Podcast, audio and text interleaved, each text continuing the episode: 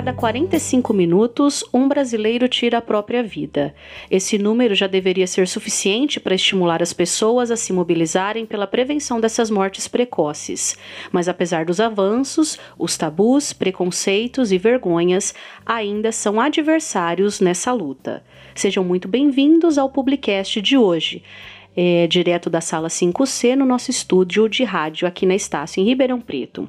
Eu sou Fernanda Sicilini, estou aqui com Gustavo Ribeiro e com o nosso convidado de hoje, o psicólogo, professor Ramis Moraes, para falar sobre o Setembro Amarelo, que é então a campanha de conscientização sobre a prevenção de suicídio. Já convido você que está aqui com a gente a curtir nossas postagens, a nos acompanhar pelas redes sociais e a compartilhar esse material se você gostar. Tá bem? Nosso contato é o www.publicast.com.br. Professor Ramis, bem-vindo, obrigado pela sua participação. Queria que você se apresentasse, falasse um pouco da sua participação, para a gente inserir então esse tema, esse balanço do Setembro Amarelo. Obrigada. Perfeito, obrigado, professora Fernanda. É, eu sou, sou psicólogo né, de formação, sou professor aqui na Estácio e há pouco, nesse Setembro Amarelo, a gente tem discutido bastante sobre a questão do suicídio.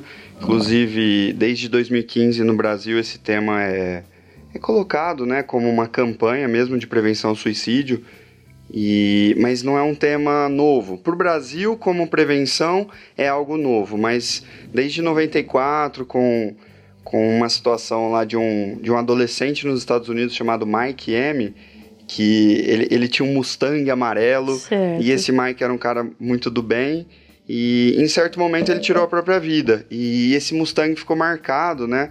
Porque todo mundo achava que ele seria um cara que jamais faria isso. No funeral do Mike, chamado Mike Mustang, né, que ficou marcado, ele os amigos e a família lançaram essa fitinha amarela que a gente está acostumado a usar no Setembro Amarelo e também com algumas frases dizendo para a gente tomar mais, mais cuidado, ter mais atenção com o outro, porque às vezes a pessoa que menos demonstra é a que mais sofre. Né? Então, o Setembro Amarelo ele está aí, a gente precisa pensar bastante nessa questão e nada melhor do que é, a, profissionais de saúde mental poder, é, que possam falar sobre esse tema, né? Porque não é um tema fácil de se debater, mas é extremamente necessário. Fazendo então um, um balanço desse Setembro Amarelo, a gente está chegando ao final desse mês. Você participou de muitos eventos aqui é, na própria, no próprio centro universitário externo também. A gente estava comentando nos bastidores de alguns que você participou. É, você disse que para o Brasil é novo, é o tema da prevenção, o mês Setembro Amarelo. Que, que balanço que a gente pode fazer é, ao longo desse tempo? É necessário? É uma, é uma sensibilização? Como que a gente pode tratar o tema do suicídio daqui para frente? Certo. É, aqui na Estácio, por exemplo, a gente tem a gente tem trazido muito esse tema. Tiveram duas grandes palestras né, no, no dia 10 de setembro, que é o dia de prevenção mesmo, dia mundial. É, os alunos da psicologia, né, eles se mobilizaram a, a colocar frases de, de cuidado mesmo, de afeto nos corredores da Estácio. Então, quem está por aqui é, vai ver isso, né? Algumas frases é, pintadas de amarelo, né? Com umas frases positivas, até para que as pessoas possam é, compreender o seu sofrimento e não achar que é frescura, né? Então, é, isso tem acontecido bastante aqui em Ribeirão. Os nossos alunos também têm feito palestras em locais, em instituições mesmo, é, que, eles, que eles ou fazem estágio ou que chamaram que os chamaram e, e a gente acaba orientando isso tudo, né? Então é, é um mês que aqui pra gente está sendo muito movimentado e tem que ser, porque falar de suicídio não é causar mais suicídios, como você hum, bem disse. Isso é né? muito interessante. Né? É um mito que a, que a gente vive. Na verdade, você tem um número aí de a, a cada 40 segundos uma pessoa se suicida no planeta. Né? E, a, e a grande maioria são os jovens, de 15 a 29 anos de idade. Então, a faculdade, por exemplo, é um lugar que precisa ser cuidado, né? E os outros ambientes também. Então, está tendo um movimento muito importante de falar sobre de uma forma consciente, Tanto é que na mídia, por exemplo, a gente não, não pode usar muito suicídio aleatório. Não a gente pode. tem que falar Uhum. isso, a gente tem que falar do suicídio pensando na prevenção dele. Exato. Certo? Não o modus operandi, a forma como foi, é, detalhes que a gente pode considerar, vou usar um termo aqui, não é o mais apropriado, macabros, questão que as pessoas acabam acessando o material não por conta da prevenção da, da temática, que é importante, mas por conta dos aspectos que envolveram ali. Perfeito. Professor, você falou um pouquinho de dados, eu já vou aproveitar para fazer dois registros importantes. É um que essa pauta foi é, foi conduzida, né? Começou até aqui com um aluno nosso é, da PP, que é o Alisson, ele não pôde estar aqui gravando com a gente. E outra que alguns alunos estão trabalhando esse tema ao longo do, do mês. Então o Bruno pediu uns dados aqui para a secretaria. O, da, o Bruno é do jornalismo. É, vocês até conhecem o Bruno por aí, quem acompanha a gente aqui no, nos podcasts. É, e ele buscou uns dados interessantes que eu vou trazer aqui alguns, algumas coisas para a gente discutir, já que você falou de dados, eu sei que você tem alguns outros aí para trazer para a gente. Então, dados obtidos aqui no município, aqui em Ribeirão Preto, de janeiro a setembro foram 31 ocorrências de suicídio, tentado ou efetivamente consumado.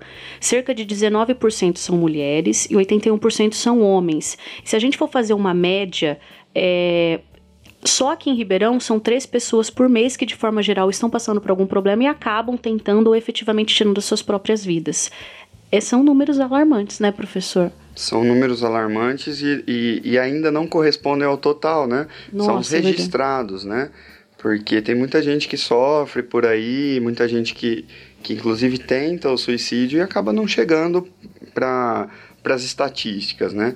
Então, assim, são dados alarmantes, necessários é, e nos evidenciam políticas públicas para essas áreas. Então, por exemplo, você tem um número muito maior de homens, de jovens, é, o, que, o que não quer dizer que as mulheres precisam ficar né, sem cuidado, mas é, essa população é uma população em situação de risco, né? Uhum. Por isso que é bom mapear esses dados, né? Para a gente ter políticas, como você falou, específica para cada grupo, né? Com certeza. Então, por, por exemplo, é, tem, tem um dado interessante que é 80% destes óbitos, né, por, por questões de suicídio, são identificados em nações de baixa e média renda. Então, é aquele dado que a gente tinha antigamente, que ah, é país, é país frio e etc., na Noruega que tem suicídio, na verdade não. São países que não têm orientação sobre esse tipo de questão. Você vê, no Brasil chegou em 2015 uma campanha de um setembro amarelo. A gente devia estar falando disso há muito tempo. Né? Então, quanto mais a, a escolaridade, mais a, a, a compreensão sobre isso tudo ajuda as pessoas a falarem sobre os seus problemas. Né? No Brasil ainda é mito, é, é mito não, é, é um, há um grande preconceito em buscar ajuda psicológica. Na verdade, a gente precisa, quem sofre precisa de ajuda psicológica. Tem um dado interessante que é, 90% das pessoas que tentaram suicídio, elas poderiam é, elas poderiam não chegar a isso se tivessem um acompanhamento psicológico. A gente está falando de 90%. Foi aquilo que você comentou no começo, de acompanhar a saúde mental das pessoas. Isso. Que isso. é um assunto importante, né? Por exemplo, agora a psicologia está entrando nas escolas, ou tem um projeto. Tem um projeto de lei aprov que agora foi aprovado pela Câmara, mas ainda depende né, do Senado e presidente. Por exemplo, a psicologia estar nas escolas. E isso é uma, uma promoção de saúde mental importante. A Ótimo. escola não vai ser clínico nas escolas, mas, por exemplo, automutilação adolescente, que é algo que está acontecendo Bullying. muito. O bullying, são violências. São violências psicológicas e físicas que, que daí é, partem para piores autoagressões, né? Então a gente precisa cuidar da, no- da nossa população, né? Você estava comentando é, que, que a gente precisa dos cuidados, todo mundo precisa. Você falou um pouco dos mitos. Queria que você comentasse um pouco também, professor, o que, que a gente que é leigo, é, a gente que está do lado de cá, que não está estudando pelo ponto de vista da psicologia, da saúde mental e tantas outras áreas que acompanham isso, como que a gente pode identificar ou atuar como uma pessoa é, é, é, na prevenção do suicídio? O que, que a gente deve identificar? É, o que, que a gente pode fazer? Tem fatores que são é, de risco, né? Por exemplo, a depressão, a- o uso abusivo de álcool e drogas, a própria esquizofrenia, enfim, são transtornos mentais que, que levam a maior risco de, de auto, autoagressão, suicídio, Uhum. certo? É, então isso já, já dá algumas pistas. Então é, é muito comum que as pessoas deem sinais e deem sinais sobre a sua desesperança, sobre é, esse, esse sofrimento, né? Então a gente precisa ficar atento a esses sinais. É uma coisa que, a partir de hoje, vocês estão ouvindo isso, é, vocês não podem mais errar. Falar que é frescura, qualquer tipo Ótimo. de sofrimento. Não pode falar que é frescura porque você vai arcar com isso depois, com a culpa de ter falado que é frescura. Então a gente nunca pode partir desse ponto. Partir do cuidado, é, ouvir as pessoas e, se alguém comentar sobre isso, encaminhar para um profissional de saúde mental, psicologia, psiquiatria, tem serviços públicos hoje. A gente tem a clínica é, escola da Estácio, que tem serviço de psicologia gratuito, CAPES, é, em outros serviços também, numa situação de urgência, você tem a UPAs, tem hospitais, né? Então, é, é a, as pessoas precisam entender que quem ameaça se matar é, não quer só chamar atenção. Às vezes não quer, é, ela só está evidenciando o sofrimento que ela não dá conta. E a gente precisa ficar atento, tá? Então tem mitos aí que precisam ser superados, certo? Certo. Professor, você estava comentando e eu fui, fui pensando várias coisas, né? O primeiro é esse, a gente é, tratar a dor do outro como algo menor. É, isso é uma coisa interessante. Aí eu tava pensando lá no, no caso do Mike, do Mustang. Uhum. Ele, você falou que era uma pessoa que não dava esses sinais. É, alegria demais também é um, é um sinal. Eu, eu não sei Legal, como fazer essa pergunta para tá. você, porque ele não Entendi. demonstrava. É, e como que no caso dele a gente poderia identificar algum fator de desesperança, uhum. por exemplo? Ótimo. É, tem uma coisa de, de, teorias psicológicas de que a gente acaba rotulando muitas pessoas. Então, se aquele cara é o animado demais ou aquela menina é engraçadona, a gente tende a só olhar para isso. As famílias fazem isso, na verdade. É, começa na família e depois vai para os outros grupos sociais. Então, a gente tende a estigmatizar um jeitão da pessoa. Isso nos cega para outras perspectivas. Então, talvez quando o Mike tava, sei lá, tava tentando falar alguma coisa, as pessoas só queriam o Mike o bom, bom. Só queriam o Mike engraçado, o Mike que levava o carro dele e ia buscar a, a senhorinha na praça para levar para casa, porque ele fazia essas ações, né? Então, é, primeira coisa é atenção. A gente está vivendo em tempos difíceis, tempos de ódio, principalmente no Brasil, a gente está vivendo um momento estranho, né? E é o momento também da gente cuidar de quem a gente ama. Então, é, e não numa visão ingênua, né? É preciso amar as pessoas como se não houvesse amanhã. Mas como o próprio Renato Russo Mas diz... Mas é bom também. É, como ele próprio diz, é, na verdade não há, né? É. Essa, essa mesma música fala sobre uma situação de suicídio. É verdade. Então, é, combater o, o a morte com a vida, né? Com a potência de vida, com o cuidado, com a escuta. A gente quando alguém fala alguma coisa assim, a gente tende a cortar na hora. Fala, não, isso é muito nova, não, você tem uma vida inteira pela frente. Isso não ajuda em nada, tá? Vocês precisam ouvir mais, perguntar mais e, claro, ajuda profissional sempre, tá? Sozinho a gente não consegue salvar alguém. Mas uma ligação, sabe? Um, sabe aquele bom dia do grupo da família? Que Sim. às vezes a gente acha que, Bobo, ai, né? nossa, pra que de novo? Aquele bom dia pode salvar uma vida. E... Olha isso. Tá e Ramis, você comentou que 90% dos casos poderiam ter sido revertidos. Quais são as causas, assim, ou a maior causa que leva uma pessoa a tirar a própria vida ou tentar? Tá, o... a depressão é a maior, mundialmente falando, no Brasil também. Então, depressão é coisa séria, é uma doença, né? A gente chama de um transtorno mental que derruba, que a pessoa fica desesperançosa mesmo, ela não encontra o sentido na vida, ela pode ter tido sentido na vida até então, mas bateu a depressão, parece que tudo se, se esvai. Então, depressão é, um, é um, um, fator de risco, não quer dizer que todo mundo que tem depressão tenta suicídio, okay. mas quer dizer que é um grande fator de risco.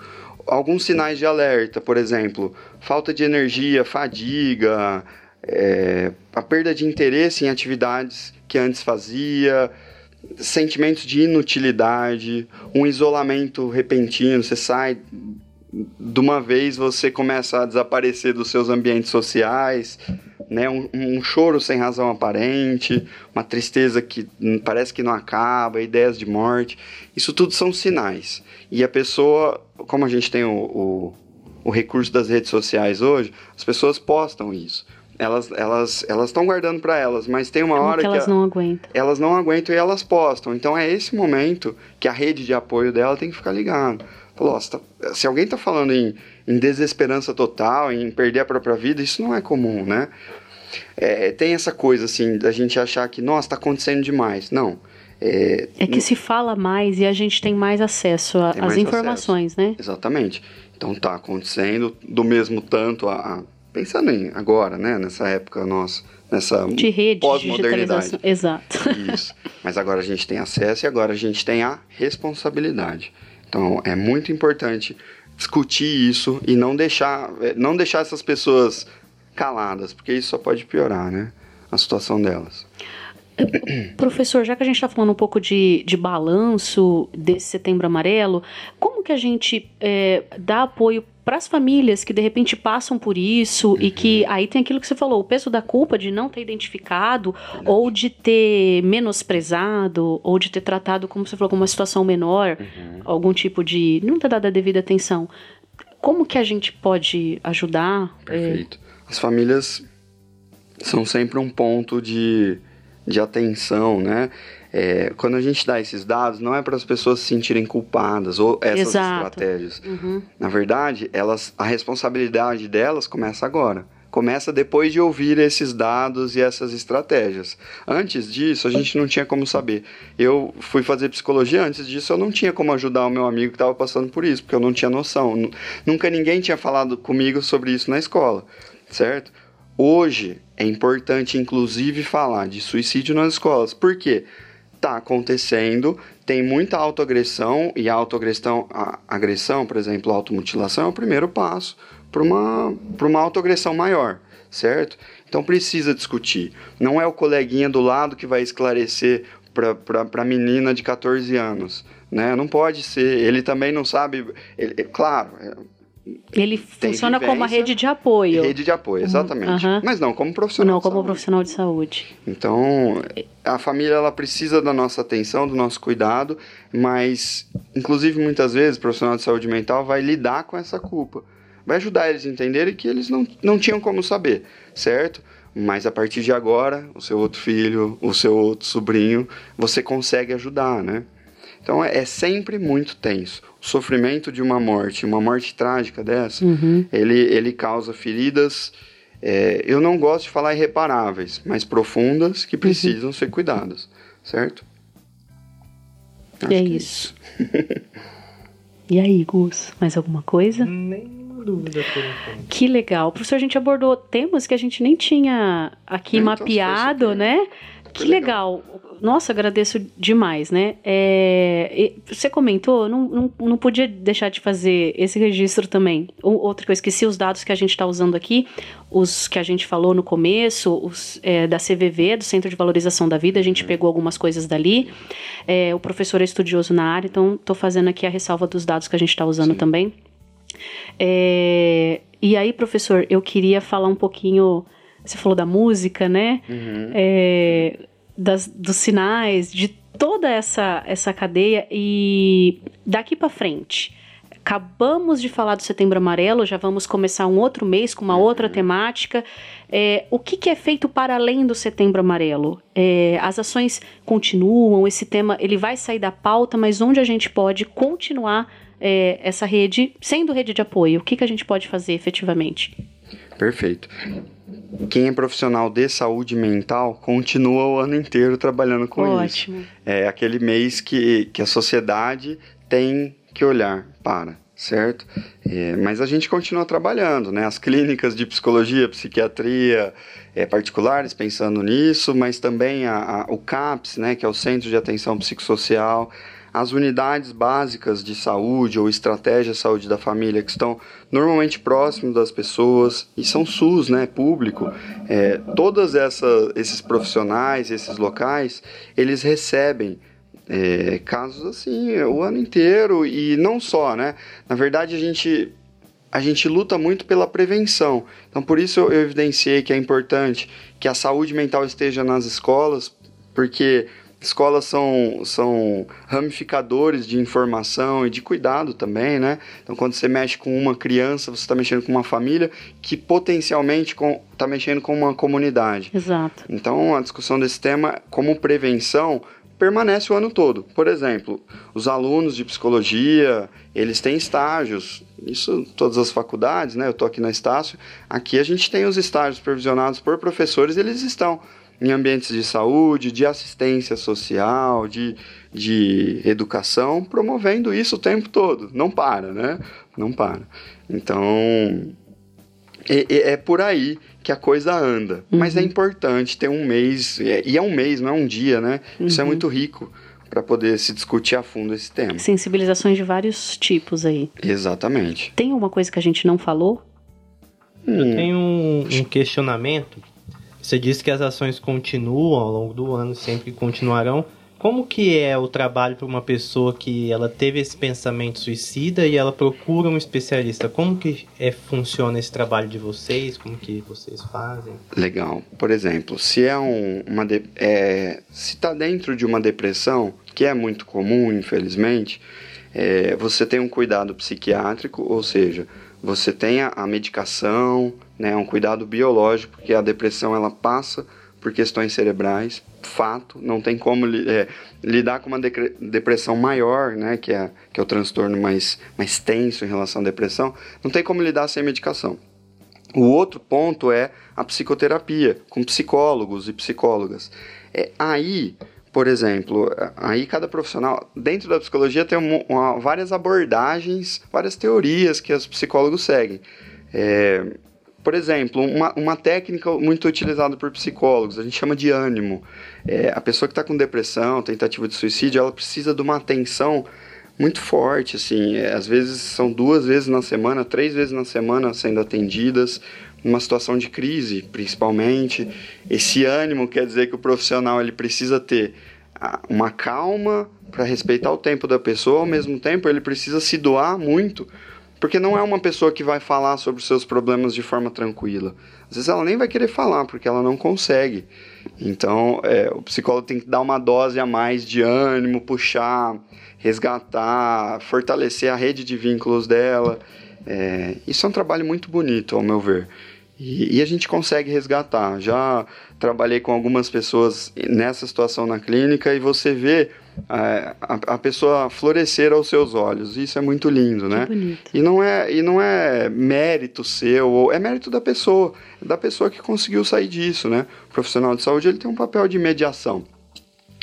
Quando você me perguntou, tenho algo mais a falar? Eu acho que é isso. Seria. A gente está falando de algo delicado, pesado, mas o que contrapõe e o que trata isso tudo é a vida, é, é esse florescimento, é, é, esse elogio na hora que tem que elogiar, é, é esse carinho ao invés da gente sempre ficar batendo de frente, julgando. Exatamente. A última coisa que a pessoa precisa é de julgamento. Ela não consegue controlar isso. Só que aí com o trabalho psicológico ela vai conseguir, certo? Então, lidem melhor com as pessoas ao seu redor. Ótimo. E aí é preciso amar mesmo as pessoas Ótimo. como se não houvesse amanhã, não é? Que lindo. Professor, muito obrigada. Olha, que conversa boa, que conversa é, revigorante até, né? Um tema. Bom. É estudador, é verdade. Um tema que seria pesado, mas que você é uma pessoa leve. E estou muito Obrigado. feliz de ter recebido você aqui. Sinta-se convidado a voltar mais vezes para uhum. falar desse e outros temas que são tão importantes aí da área da saúde mental Sim. e outros também. Nossa, muito obrigado, Professor. Fernando. Eu quem agradeço o trabalho de vocês, a iniciativa de vocês é, é excelente, né? E, e, continuem fazendo. E eu estarei aqui sempre que me, que me chamarem e, e venho. Tá Nossa, bom? receba nosso abraço, nosso muito obrigada, tá bom? E você que nos acompanhou em mais um episódio aqui do Publicast, compartilhe se você gostou, dê sua sugestão também, manda lá pra gente um um e-mail no contato arroba publicast.com.br para a gente tratar aí dos temas que vocês também é, têm em mente aí que a gente pode colaborar com vocês. Eu me despeço de todos, muito obrigado mais uma vez e até a próxima. Tchau.